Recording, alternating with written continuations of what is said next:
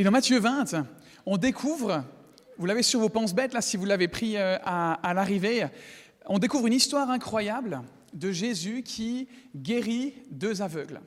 Et cette histoire, elle nous enseigne comment aimer les personnes dans notre vie qui ont euh, besoin d'être aimées, qu'on a tendance à oublier, mais qui ont réellement besoin de, de nous, qui ont besoin d'être accompagnés dans, euh, dans leur cheminement de vie. Et dans notre société, on a tendance à se focaliser plutôt sur les personnes euh, qui ont du succès. On a tendance à se focaliser plutôt sur la richesse. Le problème, c'est que cette façon de faire, cette façon de voir, elle est souvent inconsciente. Ce n'est pas volontaire. Mais ça met beaucoup de personnes de côté, de façon involontaire, comme je le disais, à cause de leur âge, à cause de leur genre, à cause de leur race, à cause de leur arrière-plan, à cause de leur apparence, de leur santé, de leur situation financière. Ça crée de la division. Et peut-être que division, c'est peut-être pas le bon terme, mais ça, ça, met une séparation. Hein. Il y a un clivage qui s'installe. Il y a de nombreux pays où on constate vraiment euh, une séparation dans la société entre les riches et les pauvres. Peut-être vous l'avez déjà entendu. Les riches deviennent plus riches, les pauvres deviennent plus pauvres. Sur un domaine très pratique. Notre société est divisée entre ce qui est digne d'approbation et puis, euh, et puis ce qui ne l'est pas en raison du fait que ça réponde aux normes de succès et de richesse aujourd'hui. Alors comment est-ce qu'on fait pour aimer comme Jésus dans un monde comme ça? Comment est-ce qu'on fait pour aimer ceux qui en ont besoin? Tous ceux qui sont oubliés, pour ne pas les laisser de côté. On va voir ce que Jésus faisait au travers de cette histoire dans Matthieu 20. Et on va la lire ensemble. Matthieu 20, les versets 29 à 34. Lorsqu'ils sortirent de Jéricho, une ville en Israël, une grande foule suivit Jésus. Deux aveugles, assis au bord du chemin, entendirent que Jésus passait et crièrent Aie pitié de nous, Seigneur, fils de David. Fils de David, c'était parce que Jésus venait de la descendance du roi David. C'est pour ça qu'il l'appelle comme ça. Et les Juifs étaient très sensibles à, cette ascendance.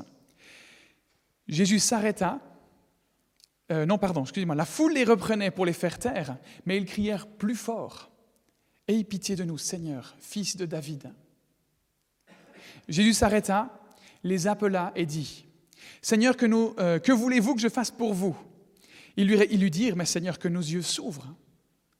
Remplis de compassion, Jésus toucha leurs yeux. Aussitôt, ils retrouvèrent la vue et le suivirent. Sur la base de cette histoire, on va voir cinq principes qu'on peut appliquer pour aimer ceux qui sont ignorés, ceux qui sont oubliés. Cinq principes et ensuite un certain type de personne qu'on peut avoir en tête justement pour se dire, OK, mais qui c'est, qui, qui c'est autour de moi qui a vraiment besoin de cet amour? On en a tous besoin, d'accord? On a tous besoin de cet amour, mais on va identifier certaines personnes qu'on pourrait oublier, ignorer. Ce premier point donc, pour aimer comme Jésus, pour aimer comme Jésus des personnes qui pourraient se sentir oubliées, qui sont marginalisées, c'est écouter discerner la douleur. Si vous avez pris les penses bêtes, vous pouvez le noter là si ça vous aide. Et on l'a vu la semaine dernière, hein, témoigner de l'amour aux autres, ça commence par l'écoute. C'est un des quatre points qu'on avait vus. Partout autour de nous, il y a des gens qui souffrent. Il y a des gens qui ont des problèmes. Partout et tous les jours. Et on ne le remarque simplement pas parce qu'on se focalise sur nous.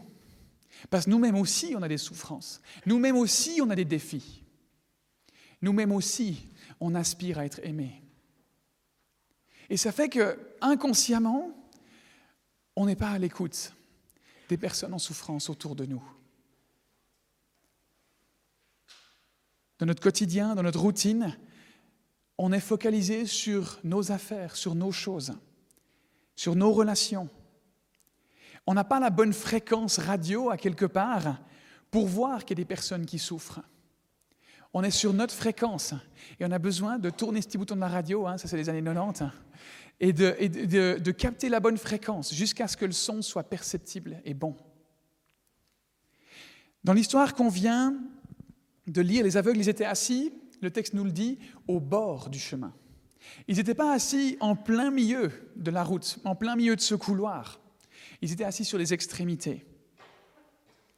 Et pour avoir l'attention de Jésus, ils ont donc commencé à crier parce qu'en fait, il n'allait pas les voir. On lit que les gens ont cherché à les faire taire.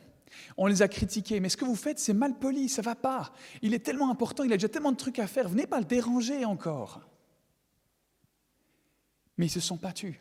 Ils n'ont pas cédé à ce qu'on pourrait appeler aujourd'hui la pression sociale. Ils ont continué à crier. Et plus fort encore.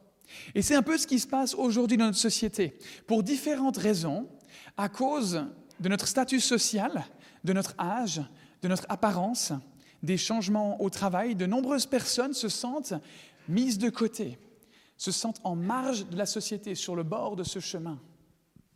Et on cherche à les faire taire de différentes manières, ou bien on les ignore. Un personnage de la Bible l'exprime bien, il s'agit de Job qui a vécu les grosses souffrances. Et il dit ceci dans Job 19 au verset 7. Je dénonce la violence dont je suis victime et personne ne répond. J'appelle au secours et il n'y a personne pour me rendre justice.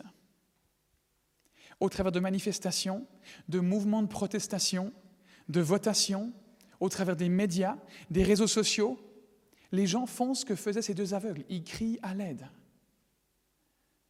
Et ce cri, il est de plus en plus fort. Les positions sur différents points de notre société sont de plus en plus extrêmes et on a de moins en moins d'écoute pour ceux qui ont la vie opposée de nous. Et la seule réponse à ça possible, quand on n'en peut plus, c'est de crier plus fort, de façon plus virulente, de façon plus violente. Notre société, c'est le reflet de cet amour qui n'est pas satisfait, parce qu'on est oublié. Dans deux semaines, par exemple, on va parler des abus sexuels et du harcèlement sexuel avec différentes personnes qui vont venir nous donner leur témoignage. Une personne qui travaille avec des personnes dans des cas d'abus qui va venir nous parler de son expérience, de ce qu'on peut y faire. Il y a différentes émissions qui existent dans différentes situations instituées et autres où des personnes ont vécu des abus et on les pousse à se taire. Et ça sort 50, 60 ans plus tard. Aujourd'hui, c'est une personne sur trois qui a été abusé. Ça veut dire qu'il pourrait y en avoir plusieurs parmi nous. Et on est poussé à se taire. On protège les agresseurs et on fait taire ceux qui, qui sont victimes. Et ce n'est pas OK. Comme ces deux aveugles, ces personnes, elles ont besoin de dire, mais écoutez-nous. Ou on leur dit tout simplement à ces personnes, il faut pardonner. Jésus l'a dit qu'il fallait pardonner, alors il faut pardonner. C'est vrai, mais c'est qu'une partie de tout ce processus douloureux de la restauration. Jésus l'a écouté, ces deux aveugles, parce qu'il s'est arrêté. Tout le monde a entendu le bruit de ces, de ces aveugles. Ils criaient. Mais Jésus, c'est le seul à avoir écouté. C'est le seul qui leur a accordé de l'attention. Il a accordé de l'attention à la douleur, à la souffrance de ces aveugles. Jésus, il accorde de l'attention à nos souffrances. Il nous écoute. Dans le psaume 18 au verset 7, l'auteur dit, Dans ma détresse, j'ai fait appel à l'Éternel, j'ai fait appel à Dieu. J'ai crié à mon Dieu de son palais. Il a entendu ma voix. Mon cri est parvenu à ses oreilles. Et nous, est-ce qu'on écoute les gens autour de nous de façon à réussir à discerner leurs souffrances? Les gens ne le verbalisent pas, mais ils le communiquent d'une autre manière. Souvent, on entend que les gens sont en colère, ou on voit qu'ils sont discrets, justement, au contraire, parce qu'ils sont, sont renfermés, et on se dit que c'est juste qui ils sont. Mais est-ce, est-ce qu'on arrive à entendre ce qu'il y a derrière? Est-ce qu'on arrive à entendre pourquoi la personne réagit comme ça À se dire que, mais non, ce n'est pas qu'une question de caractère et de personnalité. Est-ce que c'est une blessure? Est-ce que c'est une peur? Est-ce que c'est une frustration? De quoi est-ce qu'il s'agit? Proverbe 21, 13 nous dit Celui qui ferme son oreille au cri du plus faible criera lui aussi, et il n'aura pas de réponse. C'est dur. Mais voilà ce qui attend des personnes qui ne font pas preuve de compassion. Voilà ce qui arrive à des personnes qui agissent de façon égoïste, qui ne veulent pas entendre, le cri de ceux qui ont besoin d'être écoutés. C'est notre devoir d'écouter ceux qui en ont besoin. La deuxième chose que Jésus a fait, on peut analyser de ce passage, c'est s'arrêter et se concentrer. Après avoir écouté, après avoir, pas, juste entendu, hein, vraiment être sur la bonne fréquence, de dire, OK, est-ce que dans ce que j'ai entendu, est-ce que dans ce que je vois, il y a quelque chose derrière, de réussir à le discerner, ça demande d'analyser. Et la deuxième étape, c'est d'écouter, de s'arrêter et de se concentrer. Et je spécifie dans ce point se concentrer, parce que des fois on s'arrête pour écouter quelqu'un, mais on est ailleurs. Je l'ai encore expérimenté vendredi en discutant avec quelqu'un. J'ai le regard un petit peu, regarder d'autres choses parce qu'il y avait plein de monde autour de moi. Et il m'a dit ah, Je vois que tu n'es pas concentré. On a vu regarder la personne, pas se laisser déconcentrer par d'autres choses. Ça montre qu'on lui consacre notre temps. Et ce temps, c'est la chose la plus précieuse qu'on puisse donner à quelqu'un. Parce que c'est quelque chose qu'on ne pourra jamais récupérer. Une fois que le temps est passé, c'est terminé. Une des choses les plus précieuses qu'on peut donner aux gens, c'est notre temps. Et donc notre écoute, notre concentration, prendre le temps de s'arrêter. C'est dit au verset 32 de Matthieu 20, Jésus s'arrêta. Jésus, il était occupé. Il était en train de quitter Jéricho, la ville de Jéricho, mais il a pris le temps de s'arrêter. Il avait certainement d'autres choses à faire. Et on a tendance, nous aussi, à dire, on n'a pas le temps. J'ai d'autres choses à faire. Envoie-moi un mail, parce que là, juste là maintenant, je n'ai pas le temps d'y réfléchir. Mais si on aimerait être utilisé par Dieu, il faut qu'on s'attende à être interrompu. Il faut qu'on s'attende à devoir changer nos plans. Parce qu'on parce qu'on est focalisé sur nous. Et quand on veut être utilisé par Dieu, on a besoin d'être focalisé sur les autres. Ils n'avancent pas à notre rythme. Ils ne vont pas dans notre direction, ceux qui ont besoin de notre aide. Ça va nous demander de nous arrêter. Ça va nous demander de sortir de ce qui, de ce qui nous permet d'avancer. Si vous êtes là aujourd'hui je pars du principe que c'est parce que vous cherchez à connaître la vérité, à chercher à connaître qui est Dieu, à ce qu'il nous demande de vivre. Une des grandes vérités que Dieu nous enseigne, c'est qu'il ne s'agit pas de nous. On est focalisé sur nos besoins, sur nos vies, sur nos choses. Mais en fait, on n'est pas là pour nous. Il s'agit de Dieu, c'est Dieu le centre. On l'a chanté tout à l'heure. On l'a vu la semaine dernière, une des raisons principales de notre existence sur Terre, c'est d'apprendre à aimer. Pas être aimé, mais nous à aimer. Donc apprendre à sortir de nos envies, à sortir de nos plans pour écouter, pour s'arrêter, pour aimer les autres. Philippiens 2, 4, c'est une lettre que l'apôtre Paul a écrite à une église dans la ville de Philippe. Il dit que chacun de vous, au lieu de regarder à ses propres intérêts, regarde aussi à ceux des autres. J'insiste sur le mot aussi parce que des fois, il y a besoin de regarder à nous. Et Paul, je pense qu'il a tout à fait conscience de ça. Il ne s'agit pas de complètement oublier qui on est et de regarder qu'aux autres. C'est pas ce que je voudrais vous laisser, mais de regarder aussi aux intérêts des autres.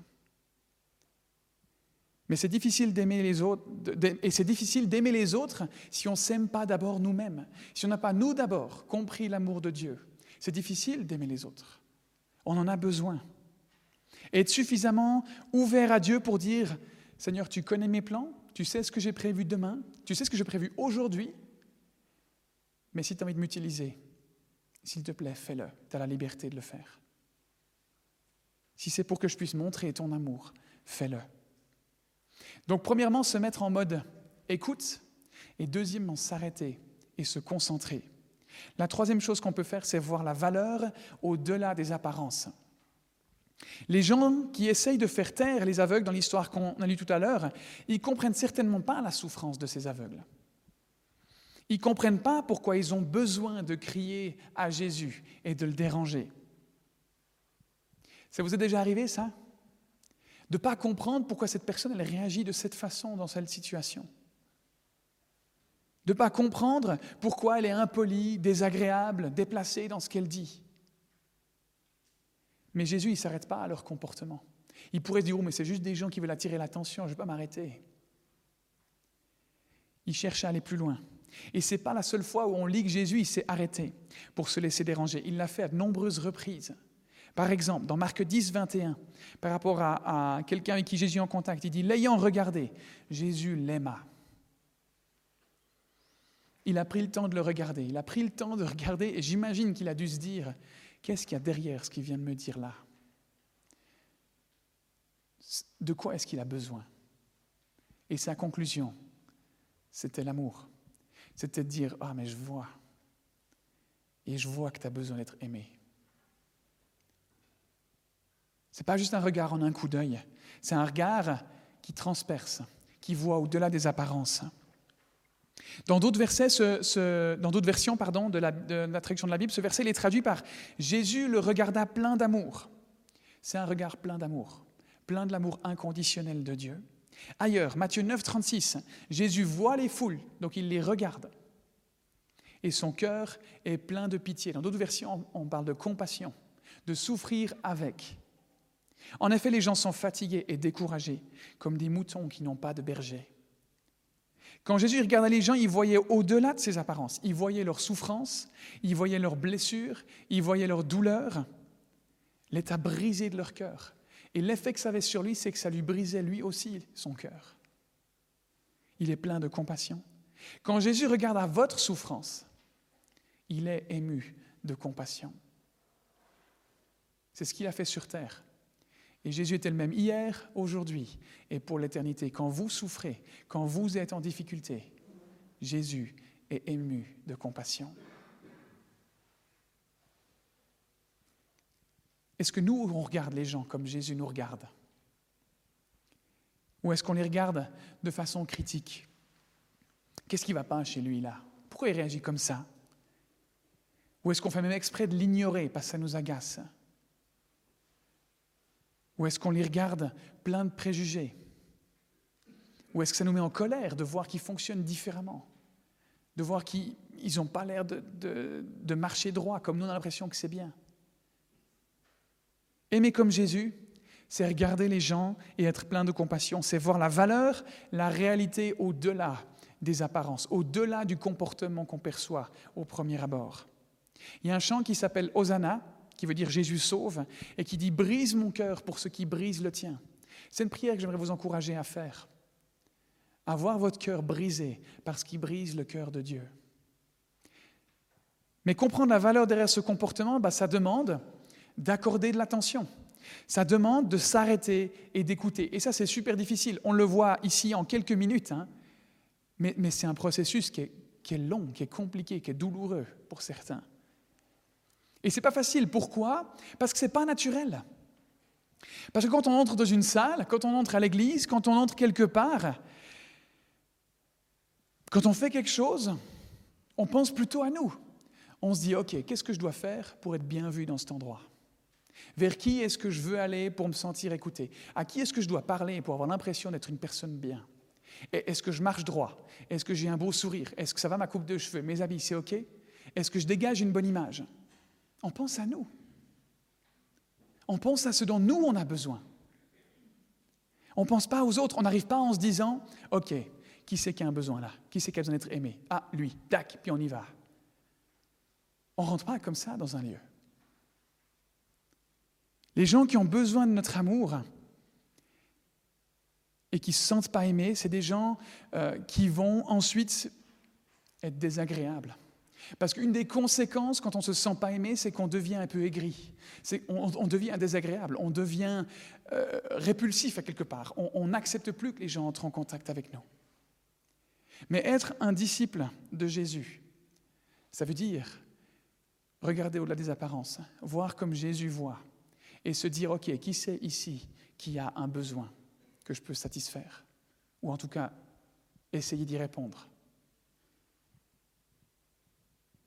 Et on est désagréable quand on ne se sent pas aimé, parce que dans ce cas-là, quand on n'est pas aimé et qu'on est désagréable et qu'on on le fait savoir, ben au moins, on aura attiré l'attention sur nous.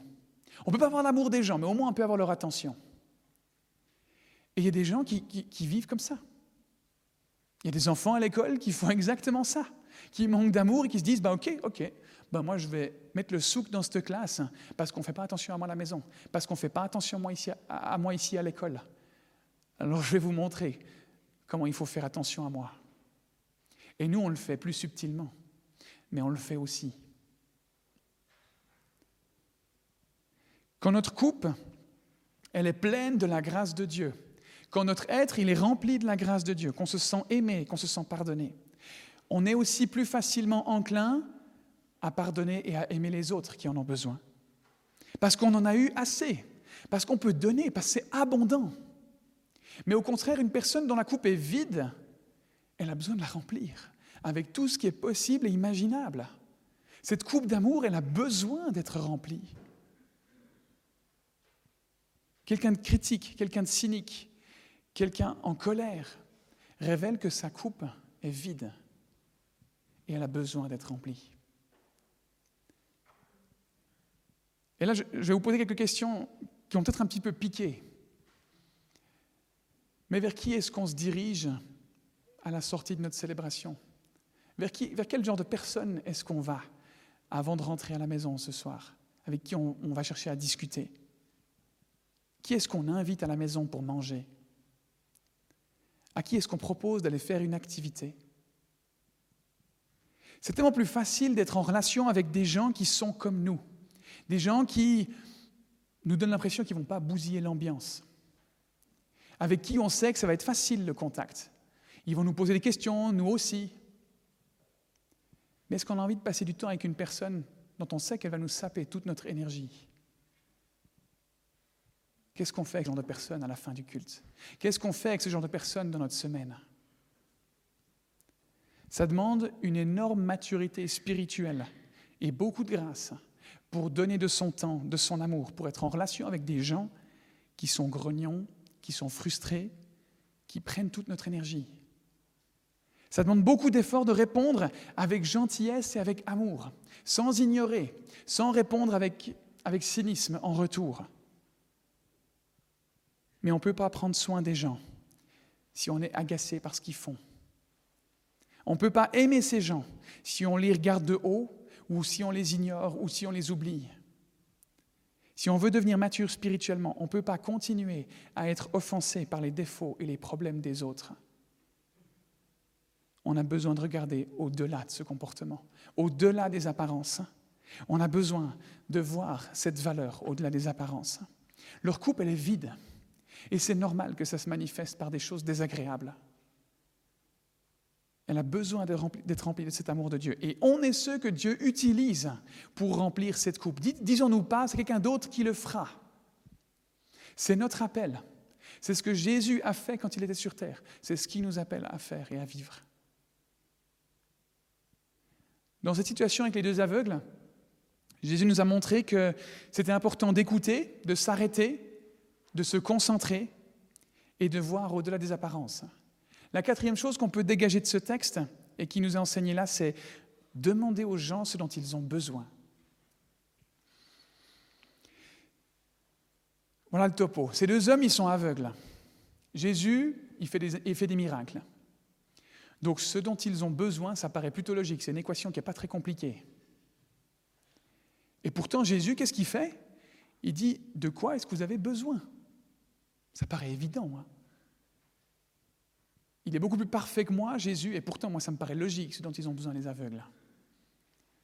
Comment il peut se planter comme ça? Et s'il ne se plantait pas? Certainement qu'il ne se plantait pas.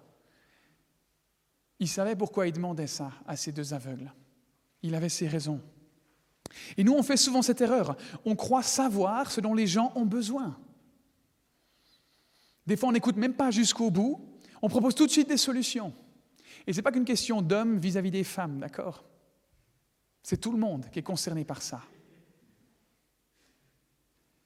Demandons aux gens ce dont ils ont besoin. Ne partons pas du principe qu'on sait. Ne partons pas du principe parce qu'on a l'impression, bah, ça me paraît évident ce que tu vis là, euh, euh, moi aussi je l'ai vécu, etc., blablabla, je vais t'aider, machin. Non, peut-être il y a autre chose derrière. Demandons-leur de quoi ils ont besoin. Et dernièrement, la dernière chose qu'on peut faire, la dernière chose que Jésus semble... Euh, non, pardon, excusez-moi, verset 32, je continue, juste on voit la question de Jésus.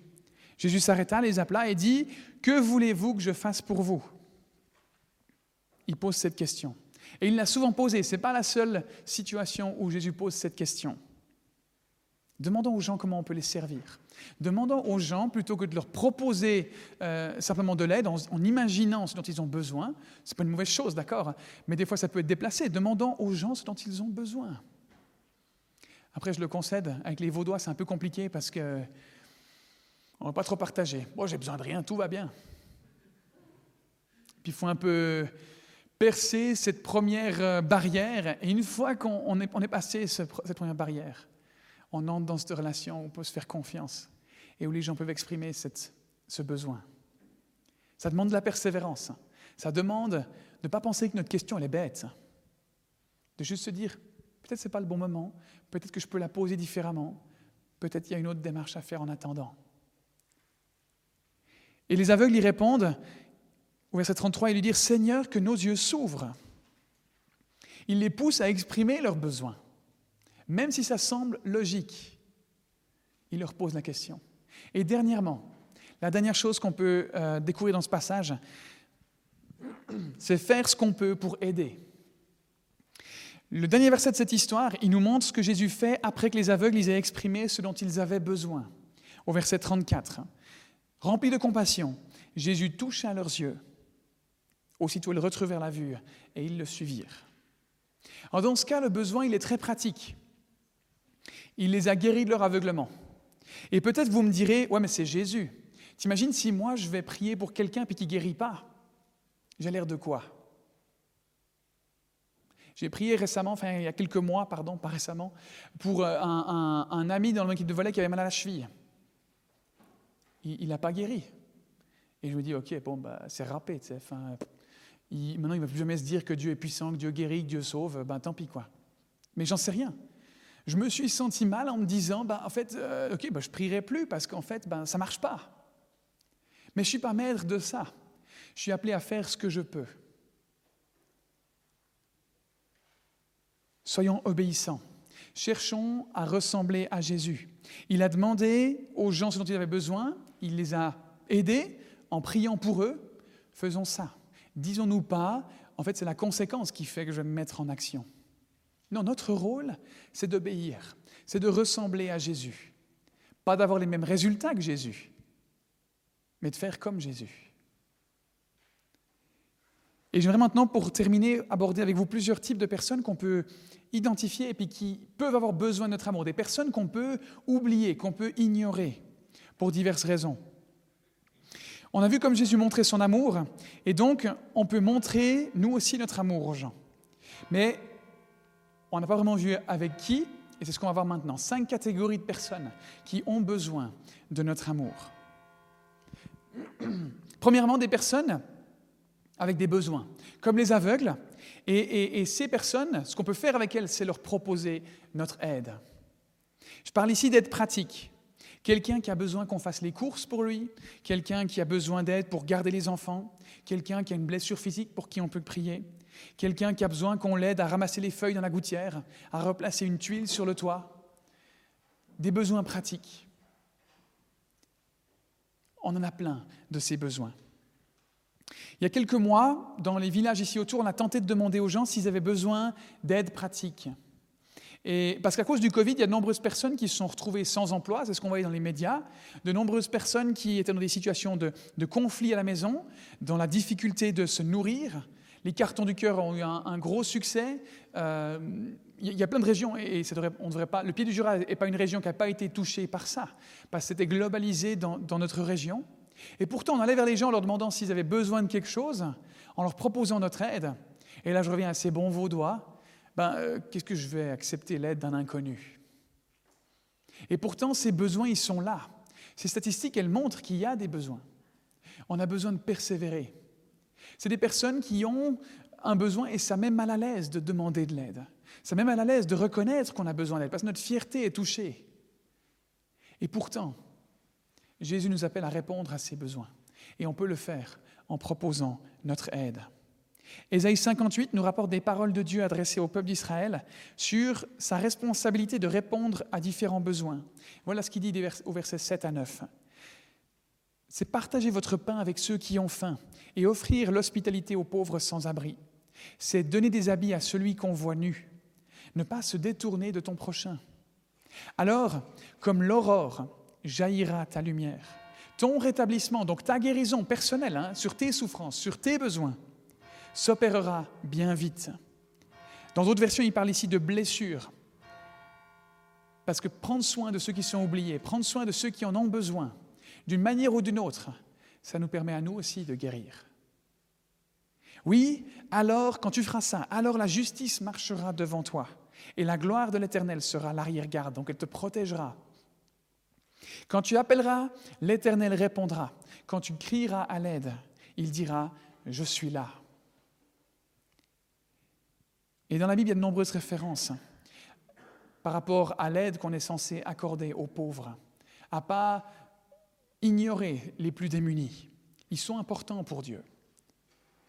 Une deuxième catégorie de personnes qu'on peut identifier et qui, une deuxième catégorie de personnes qui a besoin de notre aide, c'est des personnes qui sont seules.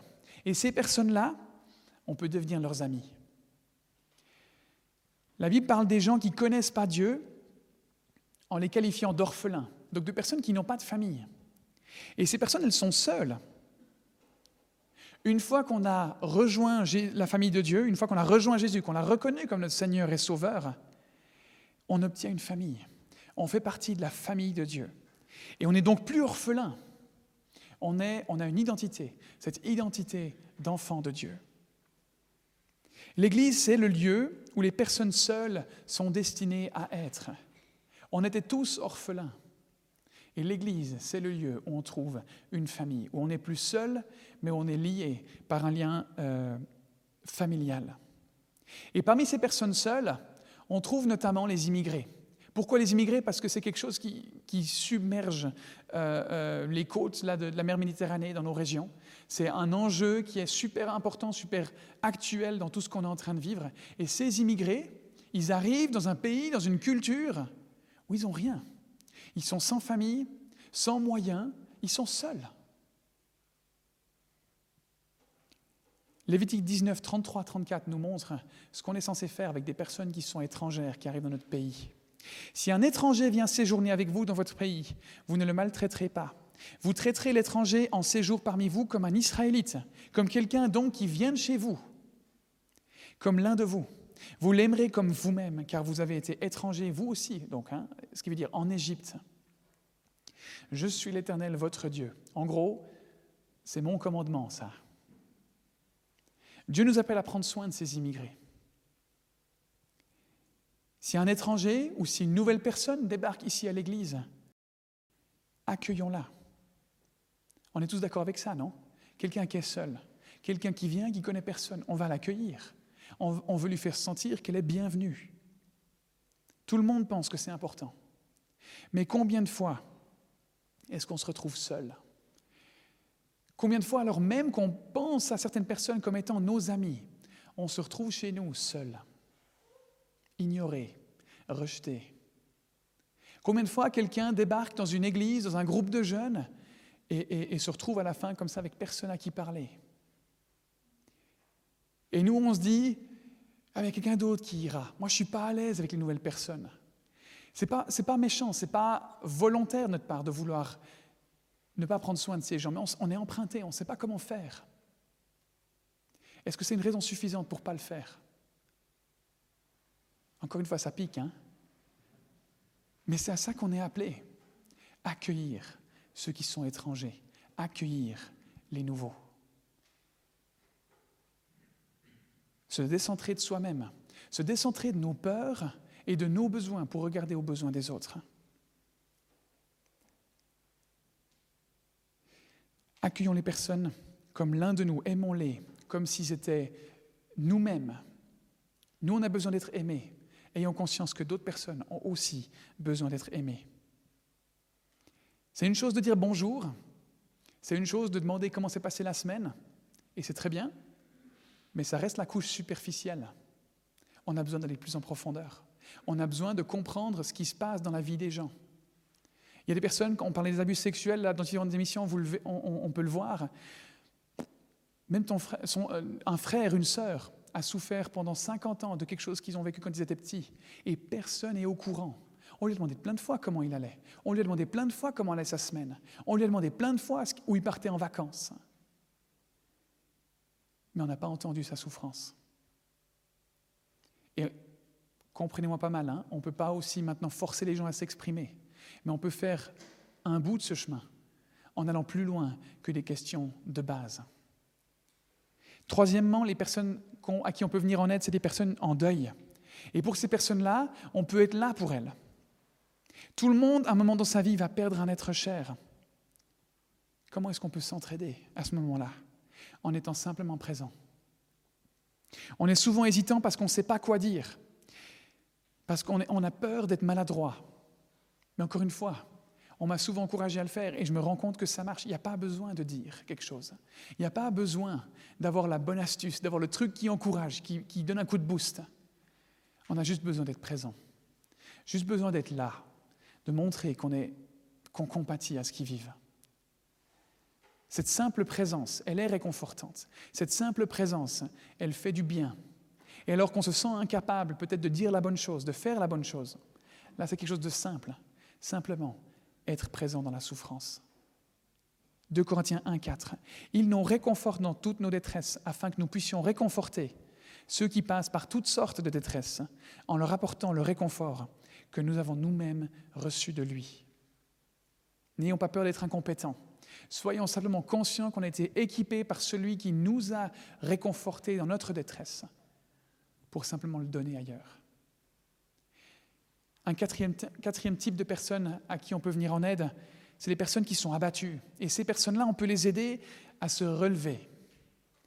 C'est des personnes qui ont vécu des échecs à différents niveaux, au niveau professionnel, dans un mariage, par rapport à un rêve qu'ils avaient, dans leur lutte contre une dépendance ou une addiction, dans une, bataille, dans cette volonté de changer, de plus ressembler à Jésus, dans le but de devenir une meilleure personne. Il y a différents types d'échecs. Hein, et encore là, ce n'est pas tous les types d'échecs qui existent. Et dans 2 Corinthiens 2, au verset 7, l'apôtre Paul, il parle des personnes qui ont fait une erreur, qui ont péché, comme le dit la Bible, qui ont fait du mal, qui ont en gros euh, agi de façon comme Dieu, de, de façon contraire à ce que Dieu veut. Et voilà ce qu'il dit à propos de ces personnes, en parlant de l'église de Corinthe, parce qu'ils étaient durs avec ceux qui faisaient des erreurs. Et il leur dit ceci, maintenant au contraire, vous devez plutôt lui pardonner et l'encourager, de peur qu'il ne soit accablé par une tristesse excessive. Donc il n'est pas en train de dire que ce n'est pas bien de reprendre les gens. Il est en train de dire qu'au bout d'un moment, il faut s'arrêter parce que si on n'arrive pas à une étape, on peut pardonner à ceux qui nous agacent, à ceux qui nous font du mal, et à encourager. Et bien au bout d'un moment, on va les perdre, parce que ces personnes-là, elles vont entrer dans une tristesse excessive. Jésus, il est venu annoncer la vérité. Il est venu dire, le, chemin pour la vie éternelle, ça passe par moi et moi seulement. Si vous ne vous donnez pas à moi et moi seulement, vous ne pouvez pas entrer dans mon royaume. Il est venu dire ça. Et en même temps, il est venu donner sa vie. Il a fait grâce. Il a dit, tout ce que vous avez à faire, c'est accepter mon amour. Il est venu annoncer la vérité, mais avec grâce. Et le problème aujourd'hui, c'est que des fois, on a tendance à faire que la vérité, et ça, c'est dur au bout d'un moment, c'est blessant, ça fait mal. Ou on a tendance à faire que la grâce, parce qu'on a peur d'annoncer la vérité et de faire mal aux gens, donc on fait que la grâce. On dit, mais c'est pas grave ce que tu fais, tant, tant que tu aimes Dieu, c'est bon, c'est tout bon. Mais ça, c'est du laxisme. Ça, c'est pas reconnaître que Dieu demande un sacrifice pour le suivre. Il y a besoin de cet équilibre entre les deux, entre la grâce et la vérité. Cinquièmement, on peut venir en aide à des personnes en colère. Et à ces personnes-là, on peut leur montrer de la bonté, de la gentillesse. Et ça, c'est dur. Peut-être que c'est la, catégorie de personnes la plus dure euh, qu'on peut aider, à qui on peut venir en aide. Jésus nous ordonne d'aimer nos ennemis, d'aimer ceux qui sont en colère contre nous. Et, si on dit, si on se dit chrétien, euh, ben c'est hyper engageant parce que ça nous demande d'aimer nos ennemis ça veut dire qu'on veut ressembler à Jésus. Et Jésus nous demande d'aimer nos ennemis, nous demande d'aimer ceux qui sont en désaccord avec nous. Aimer comme Jésus, c'est aimer ses ennemis, c'est aimer les personnes qui sont en colère. C'est ça qu'on est censé faire. 1 Pierre 3, 9. Ne rendez pas le mal pour le mal, ni l'insulte pour l'insulte. Bénissez au contraire. Vous le savez, c'est à cela que vous avez été appelés, afin d'hériter de la bénédiction. C'est ce que Dieu nous appelle à faire et ça aura pour fruit, pour conséquence, une forme de bénédiction. Il nous fera du bien. Donc si on veut aimer comme Jésus dans un monde divisé, on a besoin de chercher les personnes qui sont en colère et de leur témoigner de la gentillesse, leur témoigner de la bonté. Quand Jésus était sur terre, il a parlé du jugement de la fin des temps. Quand chaque personne qui a, existé aura répondu de ce qu'elle a fait de sa vie aura été jugée pour ce qu'elle a fait de sa vie. Et Jésus dit que ceux qui posséderont le royaume de Dieu, c'est les personnes suivantes, dans Matthieu 25, au verset 35 à 40. En effet, j'ai eu faim et vous m'avez donné à manger. J'ai eu soif et vous m'avez accueilli, euh, donné à boire, pardon. J'étais étranger et vous m'avez accueilli. J'étais nu et vous m'avez habillé. J'étais malade et vous m'avez rendu visite. J'étais en prison et vous êtes venu vers moi. Les justes lui répondront, donc ceux qui seront dans le royaume de Dieu répondront, Seigneur, quand avons-nous vu affamé et t'avons-nous donné à manger? Ou assoiffé et t'avons-nous donné à boire? Quand avons-nous vu étranger et t'avons-nous accueilli Ou nu et t'avons-nous habillé Quand avons-nous vu malade ou en prison? Et sommes-nous allés vers toi? Et le roi leur répondra, je vous le dis en vérité, toutes les fois où vous avez fait cela à l'un de ces plus petits de mes frères, c'est à moi que vous l'avez fait. Aimez Dieu c'est aimer ceux qui sont dans le besoin autour de nous. Servir Dieu, c'est servir ceux qui sont autour de nous. Cette semaine et par la suite, travaillons à mieux aimer comme Jésus, dans un monde divisé, en évitant d'oublier et d'ignorer certaines personnes. Il y a des gens dans notre société qui sont sur le bord du chemin, qui sont ignorés et oubliés et qui crient. Et ces cris sont de plus en plus forts ils ont de plus en plus besoin d'être écoutés. Elles souffrent. Elles ont besoin de l'amour de Dieu. Aidons-les. Venons-leur en aide. Et si ça vous interpelle, si vous avez envie de vous positionner par rapport à ça, si vous avez envie de dire à Dieu, mais ouais, mais Seigneur, je veux plus aimer comme toi. Désolé parce que ce n'est pas conscient le fait que j'ignore ceux qui ont besoin d'être aimés, mais, mais c'est ma réalité. Si c'est votre désir, je vous invite à Simplement fermez les yeux et puis vous pouvez faire cette prière avec moi. On va se placer ensemble devant Dieu. Seigneur, j'aimerais aimer comme Jésus. Aide-moi à écouter comme Jésus, à discerner la souffrance chez les gens qui sont autour de moi. Aide-moi à m'arrêter à accepter d'être interrompu dans ce que je fais. Aide-moi, s'il te plaît, à voir au-delà des apparences. Aide-moi à poser les bonnes questions. Et aide-moi à faire ce que je peux faire en étant équipé par toi. Fais de moi un agent de ton amour. Fais de moi un agent du changement auprès des personnes qui ont des besoins, des personnes qui sont seules, des personnes qui sont en deuil, des personnes qui sont abattues et des personnes qui sont en colère. Je ne peux pas le faire par moi-même. Et j'ai besoin de toi pour cela. Et peut-être que vous n'avez jamais invité Jésus dans votre vie. Peut-être que vous vous rendez compte que vous n'avez jamais vécu ce moment où vous lui avez juste donné les rênes de tout ce que vous viviez. Vous ne l'avez jamais accepté comme le patron de votre vie. Si c'est le cas, vous pouvez simplement ajouter ces mots à, votre prière, juste là maintenant. Seigneur Jésus, viens dans ma vie maintenant. Je reconnais que j'ai besoin de toi. Je reconnais que j'ai vécu ma vie sans toi et que j'ai besoin de toi pour être sauvé. Je veux apprendre à te faire confiance. Je te demande pardon pour mes erreurs, pour mes péchés. Merci pour ta grâce. Merci pour ta présence dans ma vie. Amen. Merci pour votre écoute et euh, je vous souhaite vraiment d'être accompagné durant cette semaine. Si vous avez besoin de, de prière, de discuter, euh, c'est possible, vous pouvez venir auprès de moi, auprès d'une personne de confiance que vous avez ici à l'Église. Vous pouvez aussi prendre part à un petit, un petit groupe dans le cadre de cette série ou, au-delà. N'hésitez pas à, faire une demande à ce sujet-là. C'est tellement bien de pouvoir cheminer ensemble, de pouvoir s'accompagner. Euh, c'est vraiment vital dans, notre processus de croissance. Encore un bon dimanche à vous.